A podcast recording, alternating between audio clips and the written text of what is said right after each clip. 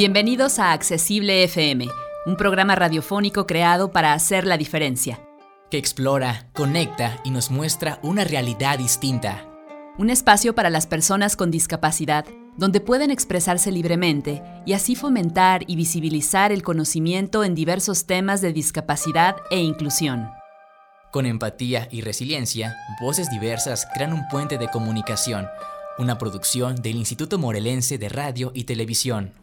Hola, ¿qué tal amigos de Accesible FM? Es un gusto estar nuevamente con ustedes para ahora hablar de Long COVID con una invitada muy especial que aparte de todo es una poeta realmente entrañable con voz de fuego. Yo siempre digo que tiene voz de fuego y que ahora nos va a platicar de long COVID, qué significa vivir con long COVID o COVID largo. Y sin más preámbulos, vayamos a saludar a Zaira Abreu. Aquí muchas gracias por la invitación. Me parece re importante que siga habiendo programas donde podamos hablar de esta nueva enfermedad que mucho, eh, mucha gente desconoce y que es muy importante visibilizar y dar a conocer porque se está cobrando calidad de vida, expectativa de vidas y vidas ya como, como tal. Entonces, muchas gracias por la, por la invitación y siempre es un placer platicar contigo es, del tema que sea. Entonces, muchas gracias por la invitación. Es un gusto estar aquí. Antes de entrar de lleno para que nos expliques qué es el COVID largo, porque hay mucha desinformación o más bien hay demasiada información malentendida. Yo quiero que nos platiques cómo era tu vida antes del COVID o el long COVID, para que justamente la gente, nuestro público entienda que una discapacidad, hay gente que nace con discapacidad, pero hay gente que la adquiere y que todos todos y todas estamos propensos pues, a adquirir cualquier discapacidad, ya sea por vejez, por enfermedad. ¿Cómo era tu vida antes del COVID? Bueno, yo convivía ya con algunas autoinmunes, con una, pero no eran discapacitan, discapacitantes, y con eh, neurodivergencia, convivía con epilepsia y con eh, autismo. Eh, pero digamos, en cuestiones de movilidad, por ejemplo, eh, yo podía realizar prácticamente todas mis actividades sin necesidad de apoyo o de interdependencia funcional, que platicaremos que es en un, en un momento más.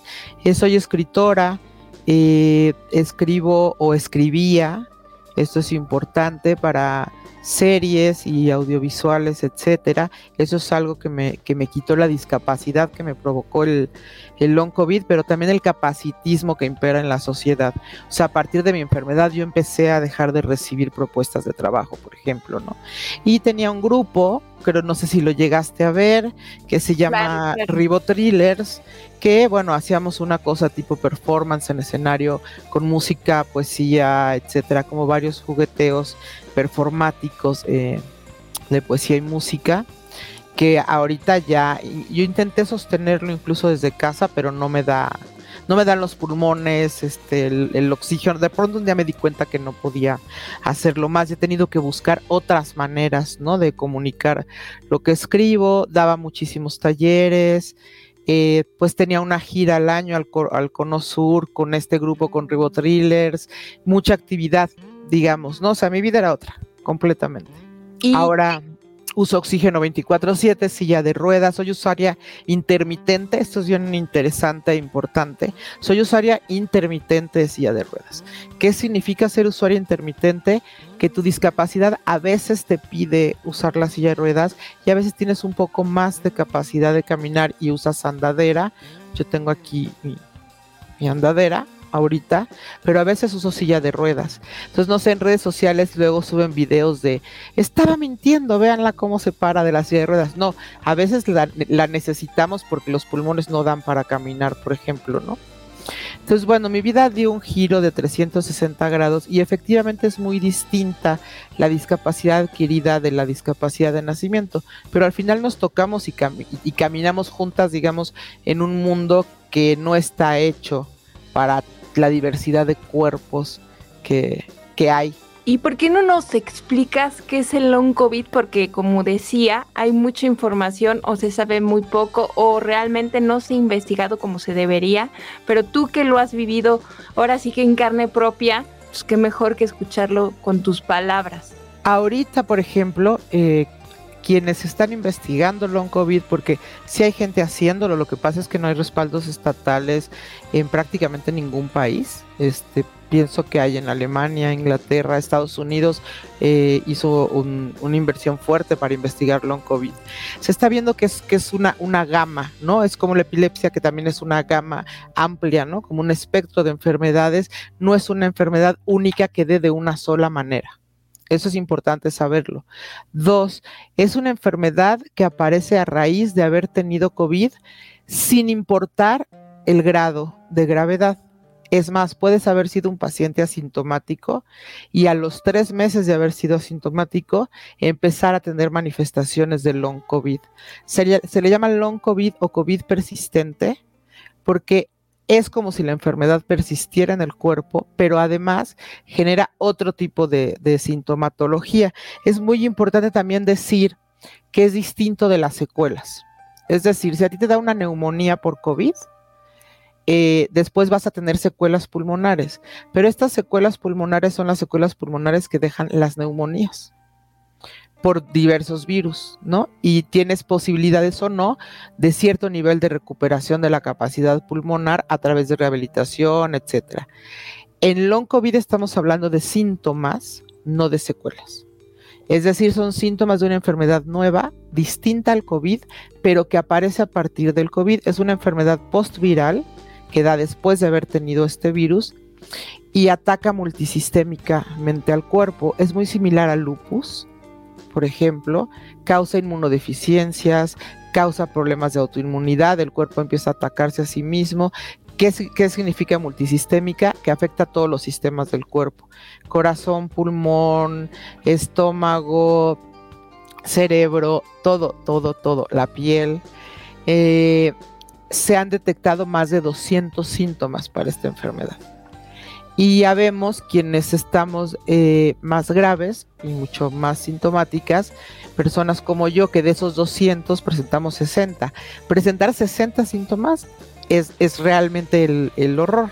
Es eh, espeluznante, diría. Es espeluznante, es espeluznante, es el horror. Y eso es lo que empieza a discapacitar. Causa disautonomía, que es un problema del, eh, pues justo del sistema autónomo que regula todo lo que regula tu cuerpo. Eh, entonces eh, causa también hipertensión, causa, eh, está generando alergias, está generando una enfermedad que se llama mastocitosis, que suben los niveles de mastocitos y entonces genera, tu cuerpo se vuelve reactivo y alérgico a prácticamente cualquier cosa, causa problemas neuronales graves, se le llama niebla COVID, eh, que, es olvidarte de las palabras de pronto, a mí se me ha olvidado mi número de teléfono, o, sea, son cosas muy, muy graves, eh, causa problemas de motricidad fina, yo a veces no puedo escribir en el teclado la computadora, por ejemplo, o caminar porque empiezo a tener problemas de marcha.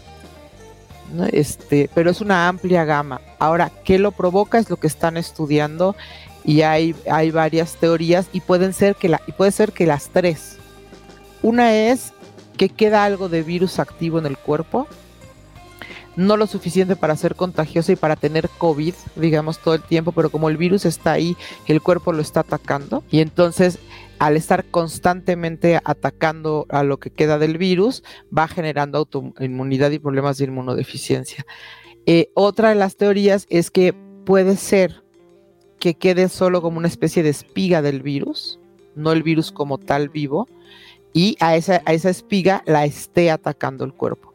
Y la otra que deja en el, en el cuerpo, y esta ya está comprobada que esto existe, una serie de microcoágulos y que esos microcoágulos van atrapando, por decirlo de, un modo muy sencillo, en su interior. Esto estamos hablando a niveles, a un nivel molecular. O sea, esto solo se ve con super contra ultra microscopios, ¿no? Pero son microcoágulos que van atrapando células porque al final el sistema inmune son células y son este, proteínas y, se, manifiestan a nivel molecular. Y estos coágulos las atrapan en su interior. lo cual genera toda esta con toda esta, cascada de síntomas, ¿no? Y bueno, se ha visto gente con accidentes cerebrovasculares, con infartos, con problemas de trombosis, etcétera. Entonces también tiene un carácter hematológico. Y te quiero hacer una pregunta que me parece vital e importante porque justamente te presenté como la poeta de la, de la voz de fuego, porque así lo creo. De alguna forma has hecho de la poesía y tu cama, un, territorio de resistencia que desde ahí, a pesar de la enfermedad, puedes como comunicar, decir cosas y pues sí, evidentemente has hecho como esta poesía quizá un poco más, más fuerte porque haces una crítica social, ya dejaste de ser la poeta, a lo mejor que pues en algún momento pues escribe poesía bonita y te, te, adentras esa poesía de entraña, esa poesía que, que te desdobla, que te dice cosas, que, que hace ser la persona que eres. En ese sentido quisiera que me platicaras cómo se ha dado tu proceso para justamente hacer de la poesía un estandarte de resistencia y lo digo con todas las palabras porque así lo veo cada vez que lees poesía o intentas hacerlo desde tu trinchera, que en este caso es tu cama, tu casa, tu encierro. Bueno, primero quisiera decir que para mí, bueno, la poesía siempre ha sido cuerpo, ¿no? O sea, que siempre como una de mis, de, mi relación con ella es como poner, cómo poner el cuerpo en el poema, ¿no? Que es una imposibilidad pero persigo esa imposibilidad. O sea, creo que lo corpóreo al escribirlo se descorporaliza porque es, es, imposible esa transmisión de mi cuerpo a tu cuerpo, por ejemplo, de decir esto me pasa, esto vivo, etcétera. Lo otro es que si una muta, muta lo que escribe, ¿no? O sea, para estar acorde con esa mutación, también muta la palabra, porque muta el modo de pensar, el modo de estar en el mundo, el modo de mirar el mundo y abrazar la mutación es que de modo, es dejarla entrar de modo natural a las palabras. Eh, esta cosa de empezar a hacerlo desde mi trinchera, como dices, fue porque yo soy una enferma con una inmunodeficiencia que me tiene en reclusión obligatoria. Eh, yo no he salido de mi casa en tres años más que para cuestiones médicas. Y eso te deja sin los espacios comunes donde uno lee poesía o la da a conocer o festivales o tal, que está bien, porque además yo creo que son espacios ya muy viciados donde suceden muchas otras cosas, casi que menos literatura. Incluso ahí yo tenía un margen de movilidad, o sea, de hacerlo en la calle, de ir a par, o sea, había como muchos proyectos, por eso inventé eh, Ribotrillers, para hacerlo de otra manera. Y aquí ya no podía, y lo que estaba sucediendo es que estaba 24 o horas al día en mi cama. Y estaba escribiendo, a veces así en, el coso de texto del celular porque era para lo que me daba, a veces sí me alcanzaba para la pluma, a veces para tener la laptop en, las piernas, pero estaba escribiendo y, estaba muy en contacto con el mundo, comillas, eh, platicando qué era lo que iba sucediendo. Pero tenía esta necesidad, porque esto soy, de performancear el poema, de decirlo en voz alta, de tener comunicación. Y, dije, pues lo voy a hacer desde la cama, ¿no? Eh, porque es donde estoy. Y entonces ah, nació un proyecto que se llama Poesía en Pijama. Pues estaba en pijama, en cama, enferma, y empecé, empezó pues grabándome yo con el celular y subiendo todos los martes uno o dos poemas. Y esto se fue creciendo hasta que ahora tenemos invitadas que también tienen condiciones discapacitantes y que también están en cama. Y también es un modo de decir que no hay vidas que valen más la pena que otras, ¿no? Eh, se oye mucho la frase, por ejemplo, de eso no es vida. ¿Quién es quién para decir que algo es vida o no? ¿No? Y yo la vida que he vivido estos tres años, aún con la enfermedad, encerrada, etcétera, para mí es una vida absolutamente vivible.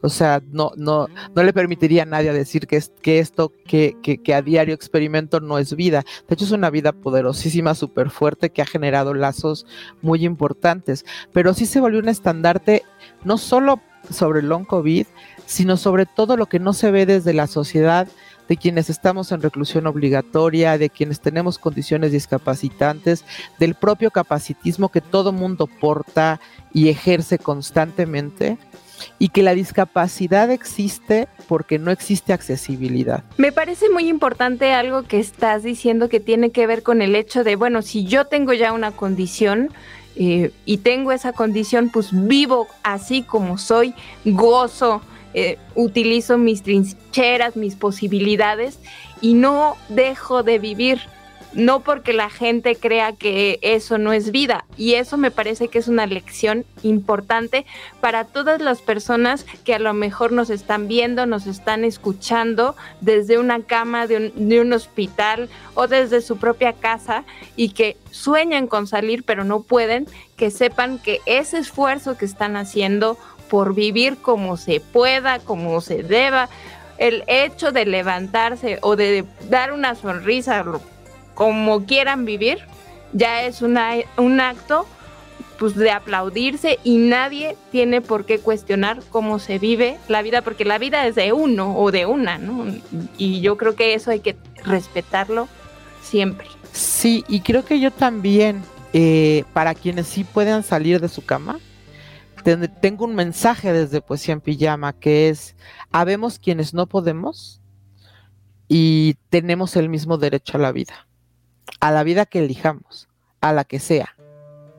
Eh, porque lo que sí hay es una crítica muy fuerte desde la sociedad donde se tiene una idea de la discapacidad, eh, donde somos desechables, donde estamos al margen, donde no. Entonces, también mi mensaje sería para quienes nos están escuchando no conviven con discapacidad o enfermedad discapacitante y tienen cierto tipo de concepciones sobre la enfermedad y la discapacidad, ¿no?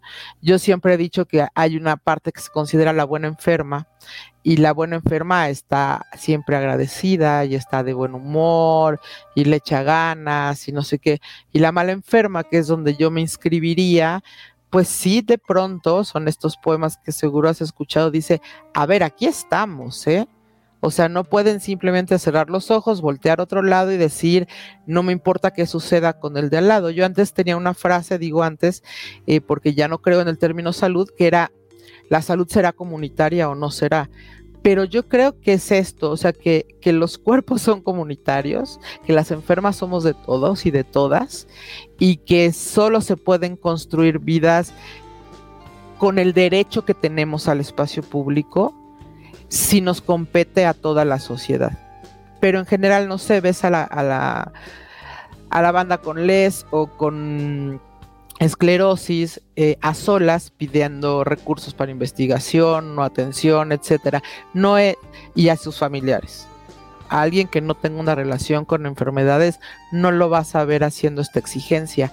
Y es muy importante lo que tú dices, los cuerpos están hechos para degradarse, enfermarse y discapacitarse. Entonces habría que entrar a ese terreno donde el cuerpo distinto solo es un cuerpo distinto, porque de la enfermedad se espera que se cure. Cuando son incurables, como probablemente lo sea esta, empieza a suceder algo que es como la, culpabilización del enfermo.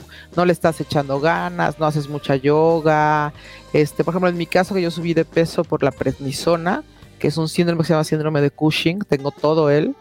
Este, me empezaron a escribir que a lo mejor no estaba teniendo una vida muy sana. O sea, es culpabilizar al enfermo de no estar inscrito en qué, en lo que requiere el capitalismo, que son cuerpos productivos. En realidad, para mí, la noción de salud que se nos ha inculcado tiene más que ver con productividad que con bienestar.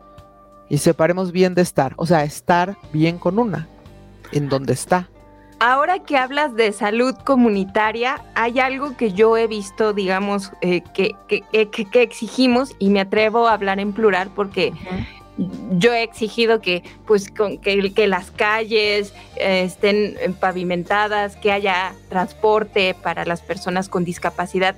Hay, hay una exigencia en términos de que el cuidado sea comunitario, es decir, que, que haya un acompañamiento real de la sociedad, porque justamente es eso, es como decir, bueno, te enfermas, arréglatelas tú sola, y de pronto eso puede ser avasallante, agobiante, desesperante. Y, de alguna manera yo, las personas que conozco, y me incluyo las personas con discapacidad, estamos yendo hacia lo colectivo, el cuidado y otras cosas. Porque justamente tejiendo redes es como puedes soportar la enfermedad, la discapacidad, el mismo bullying eh, o otras circunstancias. Entonces, de alguna manera, yo creo que lo que ha sucedido, ya me dirás si te sientes así o no, que te dejaron sola en la enfermedad y te culparon por estar enferma. ¿Y cómo lidias con esas, esa sensación de enojo, enojo, rabia? ¿Cómo ha sido estos tres años de decir, bueno, sí, te apoyan tres meses y después ya como que arréglatelas mágicamente? ¿Cómo lidias con esas emociones negativas que las hay dentro de la enfermedad? Bueno, han sido años bien duros, bien tristes. Eh, he perdido amistades de décadas, décadas, o sea, 20, 30 años de amistad, o sea, fácil, 30 años de amistad la última. Y por ejemplo, esta última es un buen ejemplo porque lo que me dijo es que yo no estaba, que ella necesitaba también recibir y yo no estaba en condiciones de dar. Y esto tiene un montón de implicaciones. Uno es extractivismo emocional, Dos, no considerar que las relaciones humanas a veces una puede simplemente dar sin esperar recibir.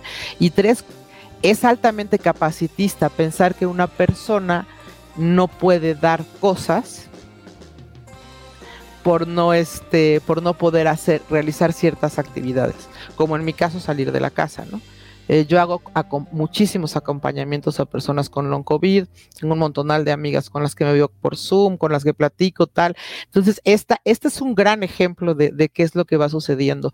Lo otro es que la gente se siente traicionada. Estamos acostumbrados a acompañar enfermedades que se curan. O sea, podemos llevar el caldito de pollo, no sé qué, hacer una colecta, bla, bla, bla, una vez.